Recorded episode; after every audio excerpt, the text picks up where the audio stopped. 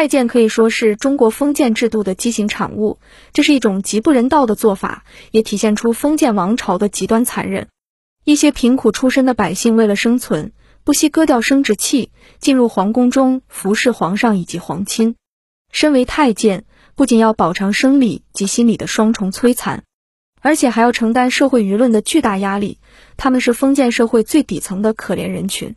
但在历史上，也出现过多位位高权重的太监，像赵高、李辅国、魏忠贤、李莲英等人，都受到了皇上的宠爱而权贵无比。但是，你知道中国历史上还曾有过洋人宦官、外国籍的太监吗？据史料记载，在中国元代时期，中国就曾有过一位外国籍的太监，而且他也是中国历史上第一位外国籍的太监，名叫朴不花，他是高丽人，生于元朝文宗时期。普不花在中国的皇宫内与齐洛皇后关系十分亲密，所以官职一升再升。元朝中大臣们都要巴结他，看他的眼色行事，真可谓是权倾朝野了，也光耀了太监的门庭。在普不花七岁的时候，一个偶然的机会，他被净了身，于是便被送到元朝的皇城内，做了一名专门斟茶倒水、扫地擦桌子的小杂物。与他同时进宫的，还有一位名叫齐洛的小栋娘。他是普不花时的玩伴，齐洛在皇宫里只是做一些针线活之类的工作。闲着没事的时候，两个孩子常在一块聊聊天，诉说一下思乡之苦。在宫中苦熬的日子里，两人彼此相互关怀，相互照应，生活的还算愉快。一转眼，二人都已长大，齐洛出落得越发娇嫩可爱。元文宗的儿子妥欢铁木儿在游玩时发现了美丽的齐洛，并把她收进了自己的府邸。齐洛不仅人长得美，而且非常乖巧温柔，深得妥欢铁木儿的宠爱。不久，妥欢铁木儿登基，是为元顺帝。元顺帝封齐洛为二皇后。齐洛虽然成了母仪天下的皇后，荣华富贵自然是享用不尽，但她也没有忘记自己的同乡好友普布花。她把普布花调到自己的兴圣宫，并迁升他为荣禄大夫，加资政院使。资政院是元朝专门管理全国财政的部门，是个可以捞银子的肥差事。既然齐洛二皇后为普不花提供了如此好的机会，朴不花当然不会错过，自然捞得了很多好处。普不花逐渐的积攒起了万贯家财，并且分给了齐洛二皇后很多。普不花的贪污行为一向都十分小心巧妙，所以朝廷并未有所察觉。再加上普不花非常懂得为人处事之道。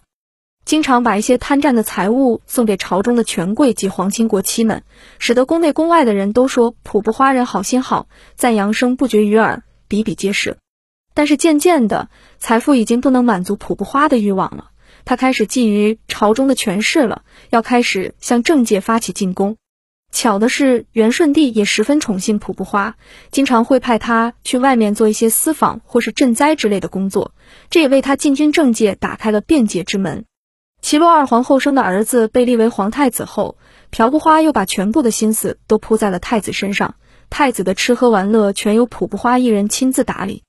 正当元顺帝厌倦了政务，只喜好声色时，皇上不但把国之大权交给了太子，而且还任用了朴不花推荐的硕思坚为宰相。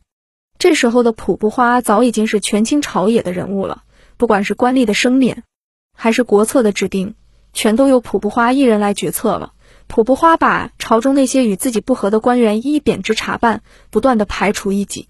由于元顺帝放任普不花、硕思坚等人在朝中的胡作非为，朝野内外开始动荡不安，国内的军阀势力也开始趁机起兵造反。军阀们为了扩大自己的势力，也纷纷参与了宫廷内的权力争斗，时之间天下大乱。此时的太子也早有登基称帝之愿，见国家局势动荡不安。便想趁机逼迫自己的父皇退位。此时的朴不花、硕思坚、齐洛二皇后也完全赞同太子的做法，几人便开始了策划颠覆造反的活动。就在他们一计划在排除朝中反对派的官员时，元顺帝发现了他们的阴谋，而且对几人在朝中无法无天行径的弹劾之声也是不绝于耳。所以元顺帝下只把朴不花、硕思坚打入了大牢。平日与他们有仇的伯罗帖木趁太子出京之际，斩杀了这两个乱国的臣子。此时军阀混战的局面还没有彻底解决，南方的朱元璋早已经开始向元大都进攻，直接威胁着大元帝国的生存。